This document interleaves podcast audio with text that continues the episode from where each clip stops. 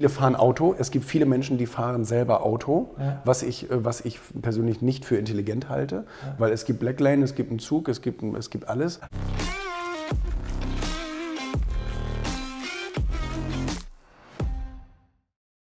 Obwohl ich ein, ein ganz großer Freund darin bin, eben sich während des Tages, ähm, ich sag mal, Zeiten durch Zeitoptimierung zum Beispiel zu schaffen, indem du irgendwelche Tätigkeiten, die du bisher noch machst, wo du sagst, entweder ich kann sie schneller machen oder ich brauche sie nicht mehr machen, weil ich sie abgebe zum Beispiel.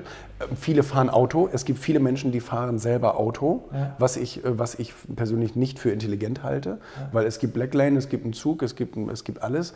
Ähm, Du kann- du kannst ja auch einen Fahrer, Fahrer ähm, äh, anstellen oder wie auch immer. Dann hast du auf einmal auch sehr, sehr viel mehr Zeit. Und in dieser Zeit kannst du so unglaublich viel machen. Oder indem du einfach andere Routinen im Haushalt oder was weiß ich denn was eben äh, delegierst und auf einmal eben am Tag 20, 30, 40 Minuten mehr hast. Und ich sage dir ganz ehrlich, wer über die nächsten zehn Jahre am Tag 15 Minuten liest, hat viel, viel mehr Bücher geschafft, als jemand, der versucht, sich über irgendwelche Auszeiten hier und da irgendwelche Bücher reinzuziehen. Ich glaube nicht an das Konzept. Ich glaube eher an das Konzept dieser Disziplin und dieser Routine.